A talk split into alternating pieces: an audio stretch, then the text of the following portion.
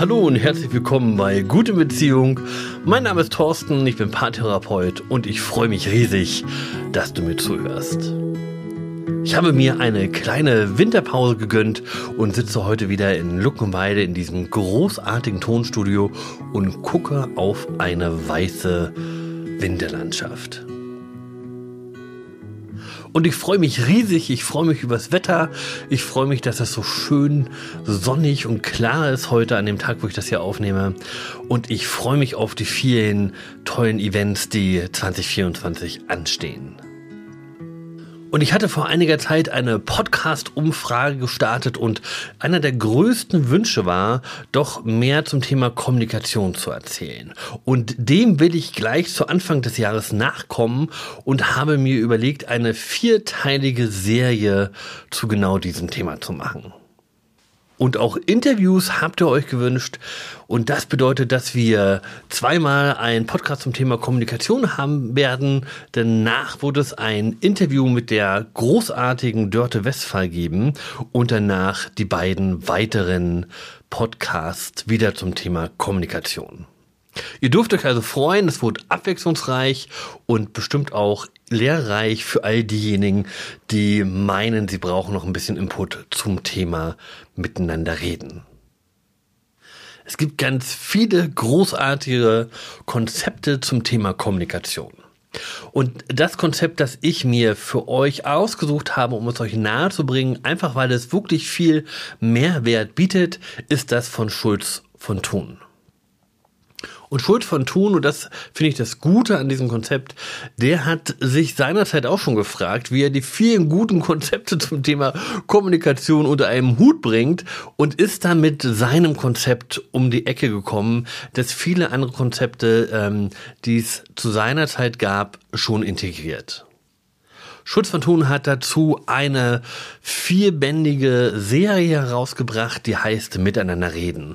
Und wenn ihr das, was wir heute hier besprechen oder das, was ich euch heute erzähle, nachlesen möchtet, dann empfehle ich euch diese vier Bände. Das Grundkonzept von Schulz von Thun ist eigentlich ganz einfach. Er sagt, es gibt einen, der redet und einen, der zuhört, der, der redet, den nennt er Sender, den, der zuhört, den nennt er Empfänger. Und er sagt, so ein Gespräch oder auch ein Streit, den kann man eigentlich immer auf das Wechselspiel von verschiedenen Botschaften runterbrechen. Und wenn man sich eine einzige Botschaft anguckt, also das, was der Sender sagt und der Empfänger empfängt, dann ähm, ist sein Konzept so, dass er festgestellt hat, dass es vier Seiten ähm, an dieser Botschaft gibt. Es gibt einen Sachinhalt, es gibt einen Appell, es gibt einen Bezug zur Beziehung, die ich mit meinem Gegenüber habe und es gibt eine Selbstoffenbarung. Und Kommunikationsprobleme entstehen häufig dann, wenn ich nur mit einem Ohr zuhöre, also ich nur eine Seite einer Botschaft wahrnehme oder wenn ich in meiner Art zu kommunizieren meinen Fokus nur auf einer Seite dieser Botschaft habe und ich die anderen drei Seiten nicht mitdenke. Es könnte also sein, dass jemand seinen Lieblingsmenschen fragt, Mensch, was ist mit der Steuererklärung? Und er auf der Sachebene unterwegs ist und eigentlich nur so eine Sachstandsmessung haben möchte, ist schon erledigt, brauchst du noch Unterstützung, kann ich da jetzt einen Haken hinter machen? Und der andere aber eben nicht auf der Sachebene zuhört, sondern auf der Beziehungsebene und sich dann die Frage stellt, was denn dieses nervige Nachfragen soll und ähm, ob er denn nicht schon genug leistet. Und so ist man mit so einem einfachen Satz ganz schnell mitten in einem Streit und beide wissen gar nicht so genau, wie der entstanden ist und wie man da wieder rauskommt. Und das ist was, was mir auch auf der Paarebene besonders häufig begegnet, dass sich das Paare so kommunizieren, dass der eine auf der einen Ebene unterwegs ist und die beiden, die drei anderen Ebenen kaum mitdenkt und der andere auf einer anderen Ebene zuhört und auch da die drei anderen Ebenen übersieht, die ihm vielleicht eine Erklärung geben würden, was sein Partner, sein Gegenüber denn wirklich gemeint haben könnte. Und in dieser vierteiligen Podcast-Serie zum Thema Kommunikation will ich auf jede dieser Seite einer Botschaft eingehen. Wir werden uns also ganz intensiv mit Sachinhalten, mit Appellen, mit Beziehungsebenen und mit Selbstoffenbarung beschäftigen. Und heute geht es los mit der Selbstoffenbarung. Ihr habt vielleicht alle schon gehört, dass wenn wir miteinander im Gespräch sind, ich auch immer etwas von mir selbst preisgebe. Und genau das ist diese Seite der Nachricht, die Selbstoffenbarung, über die wir jetzt sprechen möchten. Und die Probleme, die es gibt, die liegen in erster Linie bei dem, der redet, beim Sender. Denn wenn ich rede und die Selbstoffenbarungsseite im Blick habe, dann ist es mir wichtig, was der andere von mir denkt. Und ich möchte natürlich, dass der möglichst positiv von mir denkt und neige dann meistens dazu, Dinge zu verbergen, die ein schlechtes Licht auf mich werfen könnten. Und so entwickeln wir mit der Zeit so etwas wie eine Selbstoffenbarungsangst. Und wir kennen das wahrscheinlich aus mündlichen Prüfungen, wo wir das Gefühl haben, wir werden bewertet mit dem, was wir sagen. Ähm, und wir fangen an, viel um nichts zu reden und wir haben körperliche Symptome, Herzrasen, Schweißausbrüche. Wir wollen am liebsten davonlaufen. Und der Spruch, hättest du geschwiegen, würde man dich für weise halten, den haben wir vielleicht so ein bisschen im Hinterkopf. Und auch wenn wir nicht in Prüfungssituationen sind, sondern mit unserem Lieblingsmenschen unterwegs sind, passiert es, dass wir das Gefühl haben, ich bin gerade im Streit, ich werde gerade angegriffen, ich muss mich gerade gut verkaufen, um diesen Streit wieder einzufangen. Und auch dann habe ich Selbstoffenbarungsangst. Und diese Selbstoffenbarungsangst, die entsteht in unserer frühen Kindheit. Nämlich dann, wenn unser kindliches Sein auf gesellschaftliche Normen trifft. Und dann merken wir, dass ein Teil unser Selbst unerlaubt ist und dass wir uns ein Stück weit verstecken müssen, wenn wir keine Kritik ernten wollen. Und Adler, ähm, das war ein Psychoanalytiker, der postuliert dieses Minderwertigkeitsgefühl, das wir dann als Kinder haben, als menschliches Schicksal. Also das ist was, was uns allen widerfährt, dass wir mit unserem Sein als Kind anecken und wir merken, oha, ähm, wenn ich mich weiter so verhalte, ernte ich Kritik. Kindliche Verbote, das könnten dann sein, dass ich nichts kaputt machen darf, dass ich mit bestimmten Sachen nicht spielen darf, dass ich wieder aufräumen muss, dass ich keine Sexualität zeigen darf, um eben akzeptiert zu werden von den Erwachsenen oder von älteren Kindern. Und wir merken, dass eben ein Teil meiner Persönlichkeitsanteile liebenswert ist und dass ich aber einen Teil abspalten muss, damit ich akzeptiert werde. Und das Blöde ist, dass diese Urteile, die wir von außen erfahren, durch Eltern, durch Lehrer, durch Erzieherinnen im Kindergarten, dass die irgendwann zu unserer eigenen Stimme werden. Und unsere eigene Bewertung, die löst dann Schuld- und Schamgefühle aus. Und jetzt laufen wir mit so einem inneren Kritiker durch die Gegend aber diesen inneren Kritiker, den behalten wir nicht nur in uns, sondern den projizieren wir auch wieder nach außen und dann denken wir, dass jeder andere um uns herum genauso kritisch auf uns schaut, wie wir selber das tun. Und eigentlich ist unsere Angst überflüssig. Und vor allem sollte sie in Paarbeziehung komplett überflüssig sein.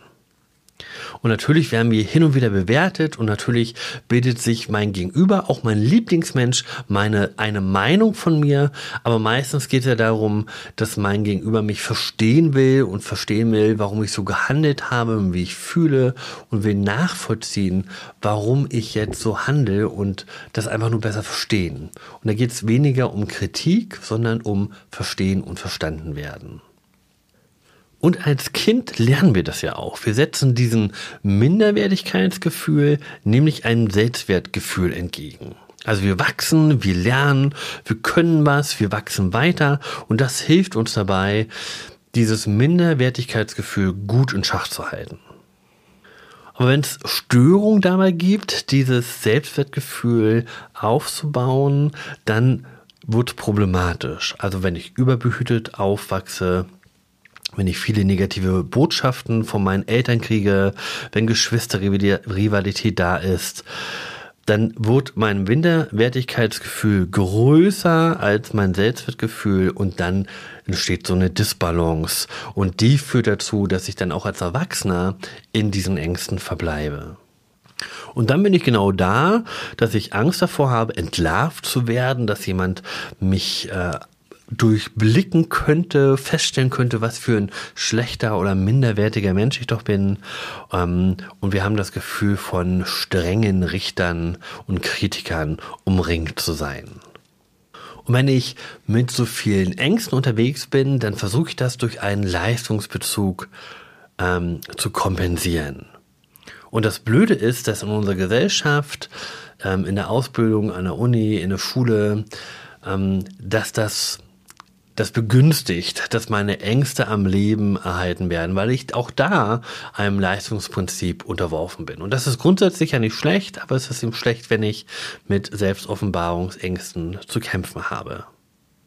Und wenn wir so viel mit Selbstoffenbarungsängsten zu tun haben und nicht wollen, dass der andere uns negativ sieht, uns negativ einschätzt, dann greifen wir auf unterschiedliche Techniken zurück, um genau das zu verhindern. Und Schulz von Thun, der nennt drei Techniken. Die Imponier, die Fassaden und die Verkleinerungstechnik. Und ich stelle dir diese drei Techniken jetzt gleich vor und achte mal darauf, ob du dich in einer dieser Technik wiedererkennst. Bei der Imponiertechnik geht es darum, meine Schokoladenseite herauszuarbeiten. Und damit das nicht so plump rüberkommt, versuche ich das raffinierter zu machen. Zum Beispiel, indem ich auf Fachjargon oder eine schwierigere, gebildetere Sprache zurückgreife. Oder indem ich ganz beiläufig meine Erfolge und Leistungen in Alltagsgespräche einfließen lasse. Oder indem ich auf meine positiven Eigenschaften so verweise, dass sie zwar immer noch mich selbst aufwerten, ähm, aber es irgendwie so was Spielerisches hat. Zum Beispiel könnte ich sagen, naja, auf den IQ kann man ja nicht so viel geben. Meiner liegt bei 131 und auch ich stelle mich manchmal noch ziemlich dämlich an. Sowas ist eben eine ganz klare Selbstaufwertung, auch wenn es ähm, auf den ersten Blick gar nicht so daherkommt. Und natürlich bin ich immer bemüht, Gespräche auf sicheren Terrains zu führen, also da, wo ich ähm, gut im Futter stehe, da, wo ich weiß, um was es geht und da, wo ich auch gut punkten kann. Und ich lenke Gespräche dann auch immer dahin, ähm, auf diese Bereiche, in denen ich mich sicher fühle. Und wenn ich das in meiner Beziehung mache mit meinem Lieblingsmenschen, dann bin ich nicht mehr auf Augenhöhe. Und das ist das Problem an der Geschichte mit dieser Imponiertechnik. Eigentlich will ich mich selbst offenbaren und habe aber Angst davor und ich mache es eigentlich nur noch schlimmer, indem ich mich selbst so nach oben erhebe und ich nicht mehr auf Augenhöhe mit meinem Lieblingsmenschen bin. Bei der Fassadentechnik, da geht es nicht mehr darum, meine guten Anteile in den Vordergrund zu stellen, sondern da will ich meine schlechten Seiten möglichst verbergen. Ich verstecke also alles, was ich an mir selbst nicht mag und schütze damit meinen Selbstwert. Und dabei geht es um Schwächen, aber ich bin auch ganz vorsichtig damit, Gefühle zu zeigen.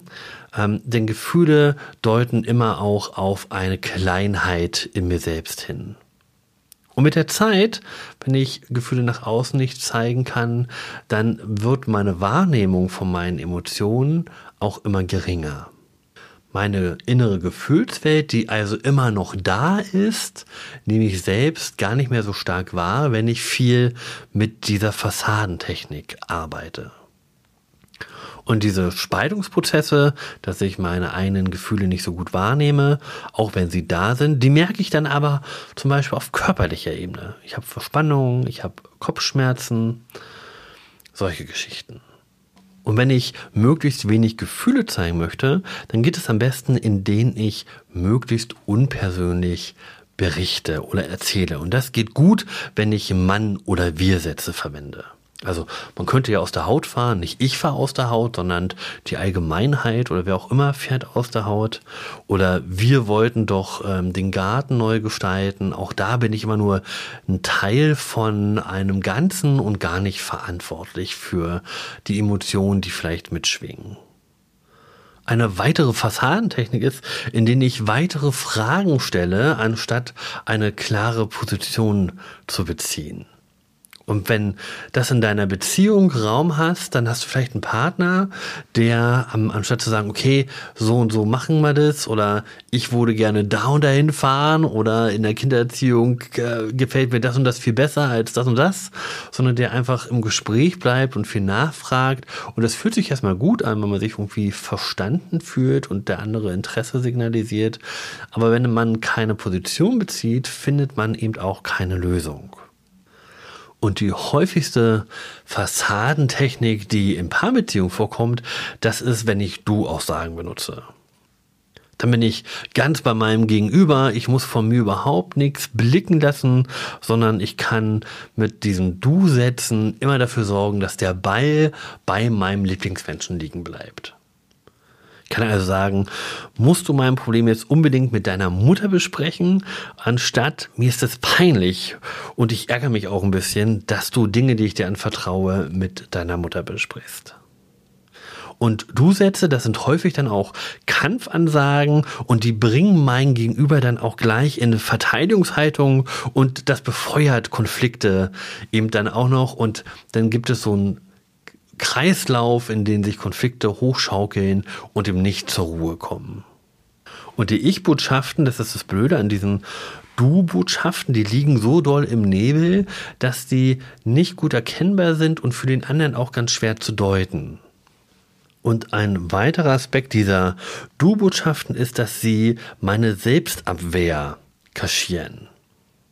Wenn ich also sage, immer musst du so eine Hektik verbreiten, dann kenne ich das vielleicht auch von mir selber. Vielleicht denke ich mir, Mensch, auf Arbeit ist es auch mal so hektisch. Ich wünschte, ich wäre besser organisiert, aber das kann ich jetzt ja nicht sagen. Ich kann es wahrscheinlich noch nicht mal fühlen, aber ich kann es meinem Gegenüber um die Ohren hauen. Du siehst dann also in deinem Gegenüber was, was dich an dich selbst erinnert und was, was du nicht magst an dir und greifst dann mit einer Du-Botschaft deinen Lieblingsmenschen an. Und die dritte und letzte Technik, die Schulz von Thun erwähnt, ist die Verkleinerungstechnik. Das heißt, ich mache mich so klein mit Hut in der Hoffnung, dass diese Kleinheit, die ich da signalisiere, mein Gegenüber besänftigt und der beginnt mich aufzuwerten. Und auch hier merkt ihr schon, wenn es darum geht, dass ich mich klein mache und jemand anders mich aufwertet, auch da bin ich nicht auf Augenhöhe. Wenn ich nicht auf Augenhöhe bin, finde ich keine Lösung. Das waren also diese drei Techniken von Schulz von Thun bei der Selbstoffenbarungsangst, die mich schützen, mich selbst zu zeigen. Und in Beziehungen fällt es so schwer, Lösungen zu finden, die ich mittragen kann, weil ich mich mit meinem Standpunkt eben hinter diesen Techniken verstecke. Und Selbstoffenbarungsangst, die isoliert und die macht einsam und der andere hat gar keine Chance, mich so anzunehmen, wie ich eigentlich bin.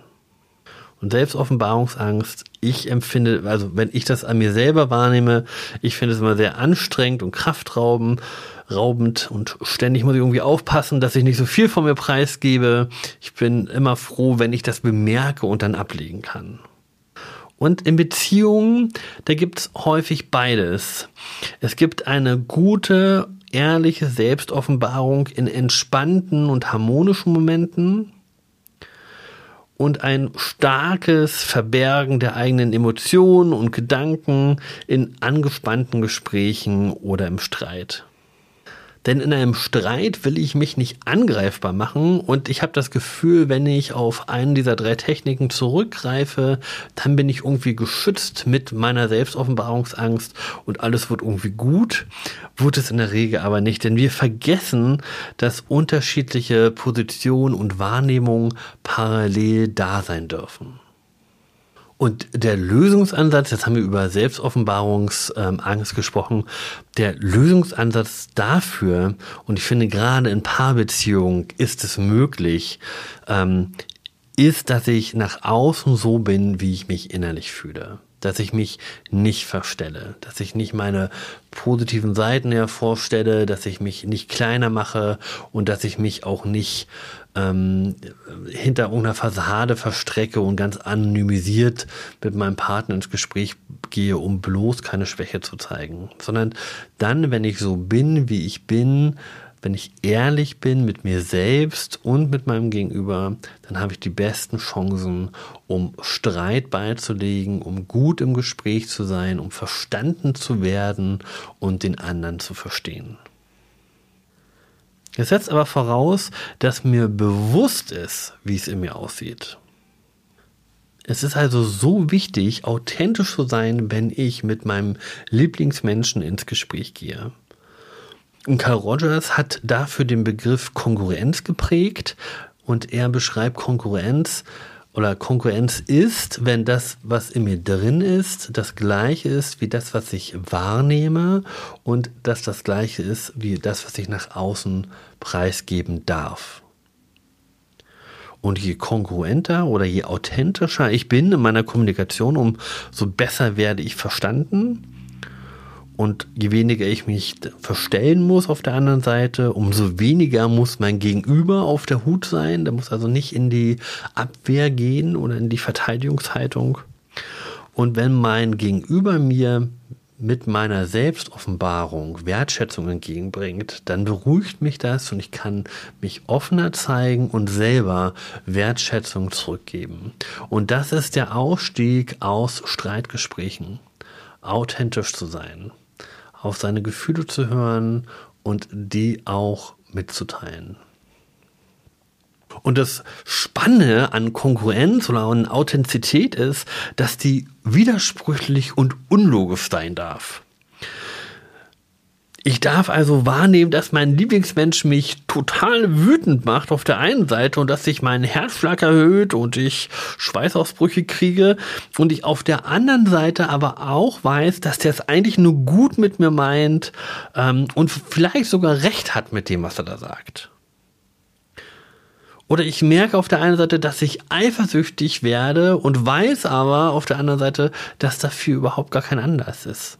Authentizität muss also nicht logisch sein, sondern die darf widersprüchlich sein und ich glaube, das macht diesen Reiz aus, eben auch Dinge, die nicht wie auf einem roten Faden ähm, einer logischen Spur folgen, kundzutun und darüber zu reden und diese unterschiedlichen Facetten, die wir an Emotionen in uns haben, miteinander zu teilen. Ich finde, das ist bereichernd. Und du kannst diese Widersprüchlichkeit einfach mit einem Und verbinden und sie so stehen lassen. Du kannst also sagen, ich weiß, dass ich verletzt bin und gleichzeitig weiß ich, dass du recht hast. Und Kongruenz oder authentisch miteinander reden heißt auch nicht, dass ich wirklich alles sagen muss, was in mir drin ist, sondern dass ich entscheide, was von dem, was in mir drin ist, ich gerade sagen möchte, aber ich, dass ich das Gefühl habe, ich könnte alles sagen, wenn ich das denn gerade für gut und für richtig halte. Und das kann man so schön in diesem Satz zusammenfassen. Nicht alles, was echt ist, muss ich sagen, aber alles, was ich sage, muss echt sein. Wenn ich mich also dazu entschließen will, authentischer mit meinem Gegenüber zu reden, auch dann, wenn wir in Streitgespräche kommen oder wenn wir unterschiedliche Positionen einnehmen, und das ist häufig der Knackpunkt in Beziehungen, dann brauche ich so ein Mindestmaß an Selbstreflexion und an Selbstwert. Und das Spannende ist, wenn ich das aufbringe, dann gibt es eine positive Feedbackschleife. Und mein Selbstwert hat die Chance zu wachsen und größer zu werden, wenn ich authentisch in Beziehung mit meinem Partner rede. Und wir merken mit der Zeit, dass diese Angst verurteilt oder bewertet zu werden, die uns manchmal dazu bringt, uns nicht zu zeigen, wie wir sind, dass die gar nicht notwendig ist. Und dass unser Partner in der Regel nicht da steht und sagt, oh, was hast du denn jetzt schon wieder angestellt? Zum Schluss möchte ich euch fünf Regeln mitgeben, die euch helfen, authentischer zu reden in eurer Beziehung. Die Regeln standen, stammen nicht von mir, sondern von Ruth Cohen. Das ist auch eine Therapeutin, die zum Beispiel auch mit Paaren gearbeitet hat. Und sie schreibt, vertritt dich selbst, sag ich, nicht du oder wir oder Mann. Wenn du fragst, dann sage dazu, warum die Frage für dich wichtig ist. Mach dir bewusst, was du denkst und fühlst und entscheide dann, was davon du sagen möchtest. Halte dich mit Interpretation zurück, sprich lieber über deine persönlichen Reaktionen. Achte auf Körpersignale. Das war die erste von vier Seiten einer Botschaft, die Selbstoffenbarungsseite. Und wir haben jetzt über Selbstoffenbarungsangst gesprochen, wie sie entsteht und was man dagegen tun kann. Und ich hoffe, ihr nehmt mit, dass wenn ihr euch in eurer Beziehung dabei ertappt, einer dieser drei Techniken ähm, anzuwenden, die Schulz von Thun hier beschrieben hat, dass ihr dann daran denkt, dass Authentizität der Weg raus ist aus diesem Ich muss meine Schwächen verstecken und meine guten Seiten nach vorne packen. Das war's für heute. Ich hoffe, dass du viel mitnehmen kannst aus dieser Folge für dich und für deine Beziehung. Und ich freue mich, wenn du das nächste Mal wieder mit dabei bist. Wenn du mir einen Gefallen tun möchtest, dann teile diesen Podcast mit Freunden und Bekannten. Das hilft mir, um diesen Podcast wachsen zu lassen. Bis dahin, es grüßt und winkt, dein Thorsten.